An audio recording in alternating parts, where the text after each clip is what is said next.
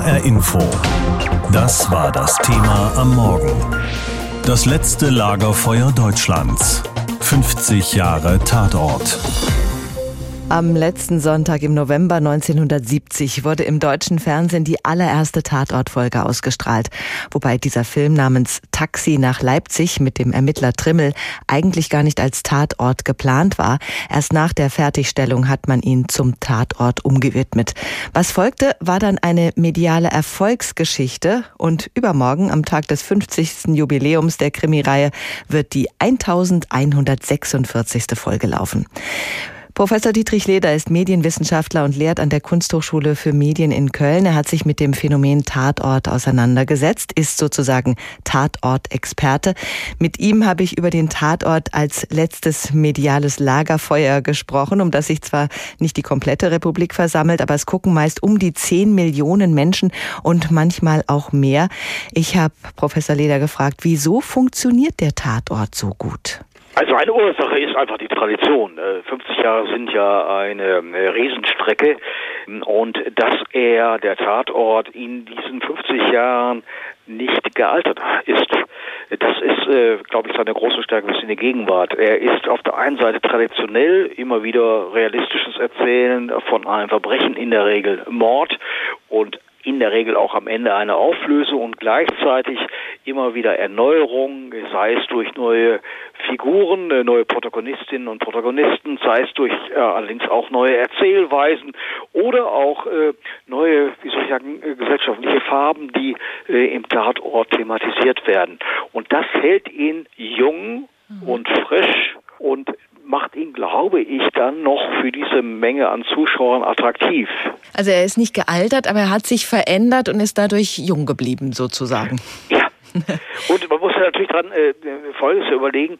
Der Tatort war ja eine Reaktion der ARD auf den Schock, dass das ZDF im Hauptabendprogramm auf einmal Krimis seriell sendete. Das war der Kommissar, der im Januar 1969 begann. Und man wusste jetzt in der Binnenkonkurrenz, die es durchaus gab und die auch schon damals quotenfixiert war, dass man reagieren musste. Und dann haben die hier die WDR-Redakteure um äh, äh, vor allem Gunter Witte diese Idee des Tatort gehabt. Und jetzt muss man sehen, eigentlich ist der Freitagstermin im ZDF immer noch existent. Mhm. Ja, der ist also älter als der Tatort. Bloß man hat damals immer rein Serien konzipiert und jeweils äh, die Hauptfigur zum Titel gemacht, der Kommissar, heute heißt es die Chefin und deshalb äh, ist eigentlich der ältere Termin uns nicht so sehr als Lagerfeuer äh, präsent, weil er eben tatsächlich immer wieder sich geändert hat. Und das ist der rein Titel Tatort eben, da, der, unter dem finden sich so unterschiedliche Dinge, äh, die beim ZDF jeweils dann zu einer eigenen Marke äh, wurden und das schwächt natürlich diesen äh, Freitagstermin gegenüber dem Sonntagstermin. Früher hat für den WDR ein Zollfahnder Kressin ermittelt, der eine Art James Bond Verschnitt war. Das würde man heute wahrscheinlich nicht mehr so machen. Was macht man im Tatort heute noch nicht mehr, was früher gang und gäbe war? Ja, Christine muss man kurz erläutern. Ähm, als der Tatort, äh, wie gesagt, geplant wurde als Reaktion auf die Konkurrenz im ZDF, wollte man gleich loslegen, hatte aber noch gar nichts, weil man jetzt erst plante. Und deshalb hat man äh, zum Beispiel äh, der WDR den Zollfahnder Cressin von Wolfgang Mäher erfunden, der vollkommen unabhängig vom Tatort geplant war, einfach dort integriert. Das andere Beispiel ist der erste Tatort überhaupt, äh, Taxi nach Leipzig. Das ist der zweite Film einer Reihe mit äh, von Walter Richter gespielten Kommissar. Äh, der war auch vollkommen autonom geplant. Der war auch nicht für den Tatort vorgesehen. Ja, äh, man hat also da relativ schnell und praktikabel reagiert. Tatsächlich äh, gilt immer noch die Regel, die dann Witte, der gegen die Regel mit seinem Cressin eigentlich verstoßen hatte, dann aufgestellt hatte, dass es um Mord zu gehen hat und dass es um Mordermittlung geht. Weil die Sonderfälle, die es dann mal zwischendurch gab, dass man beispielsweise auch äh, jemand, der beim militärischen Abschirmdienst beschäftigt war als Kommissar, versuchte in die Reihe zu integrieren, die haben alle, das hat alles nicht funktioniert. Mhm. Es bleibt tatsächlich bis heute bei der Mordermittlung. Mit ganz unterschiedlichen Teams inzwischen. Welche Rolle für den Erfolg spielt denn das Föderale, dass die Krimis in verschiedenen Städten beziehungsweise in verschiedenen Bundesländern spielen? Erstmal ist das eine geniale Idee gewesen von Guter Witte, weil er nämlich das Hauptproblem, das innerhalb der ARD existierte, nicht für die Zuschauerinnen und Zuschauer, dass nämlich äh, für die wichtigen äh, Dinge sich sehr viele der föderalen Sender interessierten. Und indem er also den Tatort allen ARD-Sendern gegenüber öffnete, stabilisierte er ihn strukturell. Und gleichzeitig war die Pointe die, dass auch die Polizei föderal strukturiert ist. Das heißt, die Struktur der ARD, die Struktur der Polizei kulminiert im Tatort. Und äh, das ist etwas, was natürlich für die Zuschauerinnen Zuschauer interessant ist, sei es, dass es eben die Gegenden sind, in denen man selbst lebt, oder sei es Gegenden, von denen man gehört hat und wo man sich immer vorgestellt hat, beispielsweise, dass es in Berlin besonders kriminell ist, oder das war besonders erfreut ist, wenn das sehr äh, doch luxuriöse München dann doch auch von der Kriminalität bestimmt wird. Sie beschäftigen sich wissenschaftlich mit dem Tatort, haben unglaublich viele Folgen gesehen. Was ist für Sie der typische Tatort oder das typische Ermittlerteam, das 50 Jahre Tatort am besten auf den Punkt bringt? Gegenwärtig ist es tatsächlich der Münchner äh, Tatort, also mit Nemitz und Wachtweidel, weil die auf der einen Seite äh, traditionalistisch sind, Zweierteam, äh, das ewig sich kennt und herumfrotzelt, in der Regel klassisch ermittelt, aber immer wieder durch äh, Regisseurinnen und Regisseure äh, sich an den Münchner Tatort wagten, äh, ganz neue und unbekannte Erzählformen errungen hat. Also wenn ich beispielsweise an einige Folgen denke, die Dominik Graf, der beste deutsche Krimi-Regisseur, realisiert hat. Das heißt, da verbindet sich genau das, was das Hauptprinzip vom Tatort ist, also Tradition und Moderne gewissermaßen. Auch wenn die beiden jetzt doch wirklich deutlich gealtert sind und wahrscheinlich so langsam auf die Pension zu robben. Es gibt Menschen, die sollte man am Sonntagabend besser nicht anrufen. Da ist eh schon klar, sie gehen entweder erst gar nicht dran oder machen es ganz kurz. Sie wollen Tatort gucken. Der Termin steht und das seit fünf Jahrzehnten. Das ist auch in Zeiten von Mediatheken noch immer so. Stefan Büchler gehört auch zu den regelmäßigen Tatortguckern. Was der Tatort für ihn bedeutet, das erzählt er jetzt selbst. Eigentlich gucke ich ja immer Tatort. Jeden. Meistens direkt am Sonntag. Hat auch eine Macke. Ach, vielen Dank, Thiel, alias Axel Prahl. Ihren Münsterer Tatort mag ich ja eigentlich, aber wenn ich mir so recht überlege, dann doch eher wegen Jan-Josef Liefers. So, dieser herrlich überhebliche Rechtsmediziner Professor Börne. Und da kommt er schon. Haben Sie alles vorbereitet? Ja, fehlt nur noch die richterliche Anweisung. Braucht Karl Friedrich Börner eine Anweisung. Mhm. Der Mensch wächst an seinen Ambitionen, nicht? Der eine mehr, der andere weniger. Oh, alles hopp hopp. Da hat er sie doch glatt schon wieder gedisst, seine kleine Kollegin Haller, die er Alberich nennt, weil er natürlich Wagner-Fan ist und den Zwerg aus der Oper Der Ring des Nibelungen im Kopf hat. Er hat auch eine Macke. Ja, der auch. Aber den Tatort aus Münster liebe ich trotzdem. Die Geschichten, die Figuren, die Schauspieler, das passt für mich. Na gut, beim Tatort gibt es schon viele starke Figuren. Zum Beispiel bin ich ja auch seit Jahren in die blonde Hauptkommissarin aus Hannover verliebt. Maria Furtwängler alias Charlotte Lindholm. Hallo, hier ist Charlotte. Oh, äh, hallo. Du, ich würde dir gern was Süßes rüberschicken. Äh, ja klar. Ja, morgen früh wäre gut. Okay, natürlich, kein Problem. ja, Ehrlich gesagt, ich, ich weiß gar nicht mehr so ganz genau, wie das angefangen hat mit meiner Tatort-Liebesgeschichte. Das muss so in den 1990er Jahren gewesen sein. Schau mir in die Augen, Kleiner. Sicher, Manfred. Manfred Krug und Charles Brauer wurden damals als Hamburger Kommissare zu den bis heute ungeschlagenen Tatort-Quotenkönigen im vereinten Deutschland. Und sie haben gerne mal ein Liedchen getrellert. Ja, so vergeht die Zeit. Aus heutiger Sicht wirkt das alles ganz schön zopfig, aber auch damals habe ich oft am Sonntagabend vor der Glotze gesessen, schön linear geguckt. In anderen Wohnzimmern und Städten, zusammen mit Menschen, die ich aus den Augen verloren habe. Aber der Tatort ist mir treu geblieben oder ich ihm. Und ehe es dann irgendwann langweilig wurde, kam dann das Ding hier. Ich will mit dir zaubern, Alexander. Es werde Licht. Wow, ist das noch ein Tatort? Ulrich Mattes als tödlich zaubernder Drogenbaron im Wiesbadener Tatort im Schmerz geboren. 2014 war das und damals hat das HR Sinfonieorchester die Musik eingespielt. Dieser Tatort mit Ulrich Ducour ist für mich ein einzigartiges Gesamtkunstwerk. Okay, aber jetzt zurück auf die Straße. Kommst du! Hör auf mit der Scheiße! So stellt sich Götz-George 1981 als Schimanski vor. Ein kleiner Skandal, weil er das S-Wort gesagt hat. Ich kann mich ganz dunkel daran erinnern, dass ich manchmal zusammen mit meinen Eltern gucken durfte.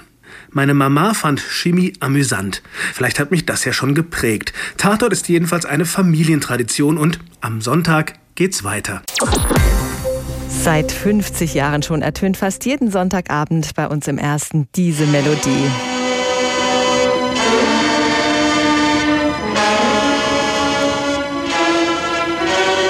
Pünktlich um 20.15 Uhr ist Tatortzeit und die deutsche Fernsehnation versammelt sich dann vor dem Fernseher.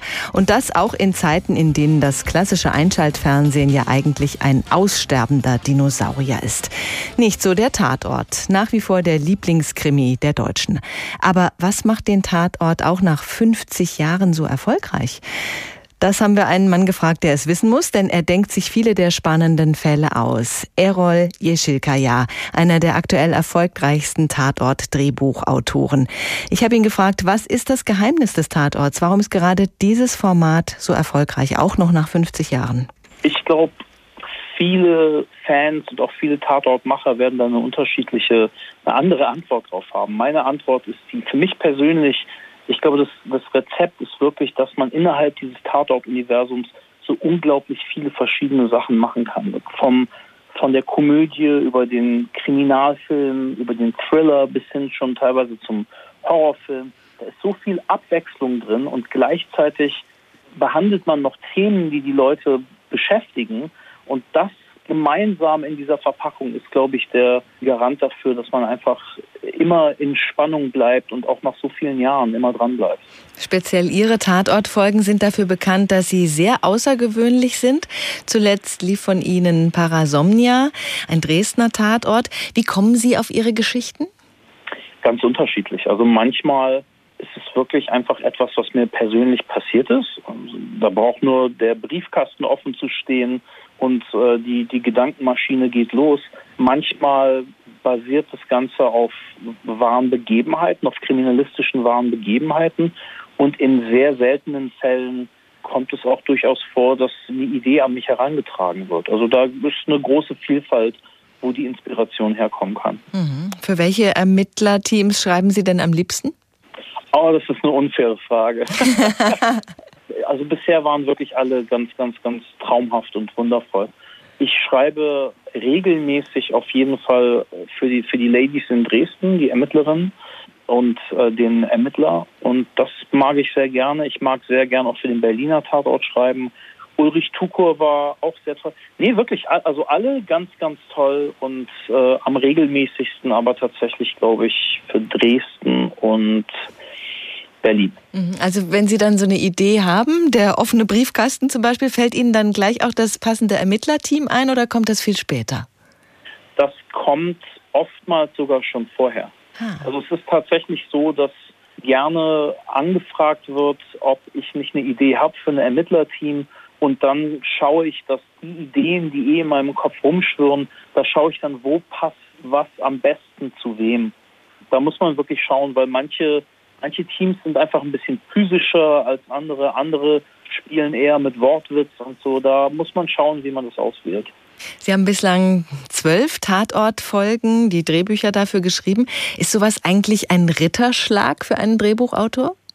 Na, für mich war es das auf jeden Fall. Also das, ähm, wenn man zurückblickt, was für unfassbare Legenden, Filmlegenden ich meine, Samuel Fuller, Wolfgang Petersen äh, haben in der Vergangenheit äh, Folgen beigetragen. Äh, Dominik Graf ist ja auch äh, beim Jubiläumstatort dabei und auch so von, von den jüngeren Jahrgängen, da sind schon wirklich meiner Meinung nach viele der interessantesten Filmemacher unseres Landes involviert. Und ich, klar bin ich stolz, da bei zu sein. War das auch ein bisschen ein Ziel? Waren Sie früher schon Tatort-Gucker und haben sich gedacht, da schreibe ich mal was? Nee, war ich nicht. Ich, ähm, äh, und das war auch ursprünglich nicht das Ziel, äh, muss ich zugeben. Es war wirklich eher so, dass es, dass ich zu der Zeit, dass andere Projekte nicht geklappt hatten und ich Arbeit brauchte und so da reingekommen bin und dann erst bemerkt habe, was der Tatort wirklich für Möglichkeiten bietet. Und ich wirklich mit der Arbeit da reingewachsen bin und gemerkt habe, dass es fast nichts Vergleichbares in der Fernsehlandschaft gibt. Blicken wir mal in die Glaskugel. Was glauben Sie, wie lange wird es den Tatort noch geben? Ewig. Das war eindeutig. Errol Jeschilkaya, einer der erfolgreichsten Tatort-Drehbuchautoren. Zwölf Folgen hat er geschrieben, drei davon für den Hessischen Rundfunk, denn da gibt es eine gewisse Nähe zu Hessen. Errol Jeschilkaya hat in Marburg Filmtheorie studiert. Verbrechen, Verfolgungsjagden, Verhöre. Für viele Krimi-Fans ist der Sonntagabend um Viertel nach acht im ersten ein Fernsehpflichttermin. Dann kommt der Tatort. Jetzt feiert die Krimireihe der ARD Jubiläum. Am kommenden Sonntag vor 50 Jahren lief der erste Tatort im Fernsehen. Taxi nach Leipzig vom NDR. Der Hamburger Kommissar Trimmel ermittelte auf eigene Faust in der DDR. Fast jeden Sonntagabend ertönt seitdem die bekannte Titelmelodie und zum großen Jubiläum gibt es eine Doppelfolge, die in Dortmund und München spielt. Und natürlich gibt's viele Erinnerungen. Tatorterfinder Gunther Witte vom WDR zum Beispiel erinnert sich daran, dass er sich vor 50 Jahren gar nicht so sicher war, dass der Tatort wirklich ein Erfolg werden würde. Es hat in der Welt noch nie eine Krimiserie gegeben mit, weiß ich, neuen Kommissaren. Ich hatte da schon ein bisschen Angst, dass das vielleicht ein Problem wird. Die Bedenken des früheren WDR-Redakteurs und Tatorterfinders Gunther Witte waren nicht angebracht. Rufen Sie mal ein Taxi nach Leipzig. Da gibt es ein totes Kind in der Zone. Und es ist mir ziemlich schnupper, ob das Kind in Ostdeutschland oder in Westdeutschland gestorben ist. Politische Themen, gesellschaftliche Veränderung, kulturelle Entwicklung. Im Tatort spiegelt sich seit jeher das Leben der Menschen, ihre Musik, ihr Essen, ihre Sprache. Hör auf mit der Scheiße! Dieses nichts! Götz George verkörperte ab 1991 einen neuen Typus Kommissar und entwickelte eine der populärsten Figuren. Ich sehe schon das Bild in der Zeitung von diesem Arsch. Schimanski vor der Leiche. Morgen, Haferkamp. Guten Morgen. Na, wie war das Wochenende? Naja, ich bin älter geworden.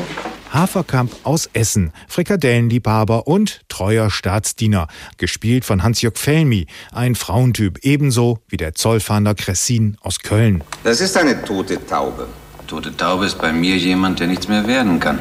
Die tote Taube in der Beethovenstraße, unter Fans eine Perle der Tatortgeschichte.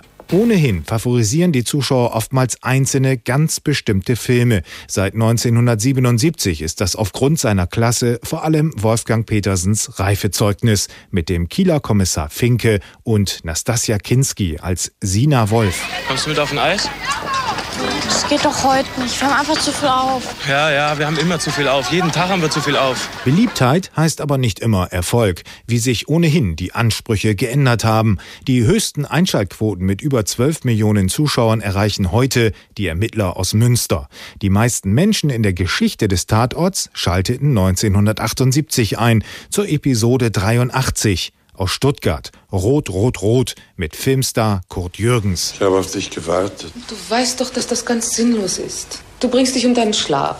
Würdest du bitte aufhören, mit mir wie mit einem schwachsinnigen Kind zu reden? Nur eine Folge später war es dann soweit. Die erste Frau als Hauptfigur. Oberkommissarin Marianne Buchmüller vom Polizeikommissariat und mein Kollege Georg Mewes. Oberkommissarin? Ja.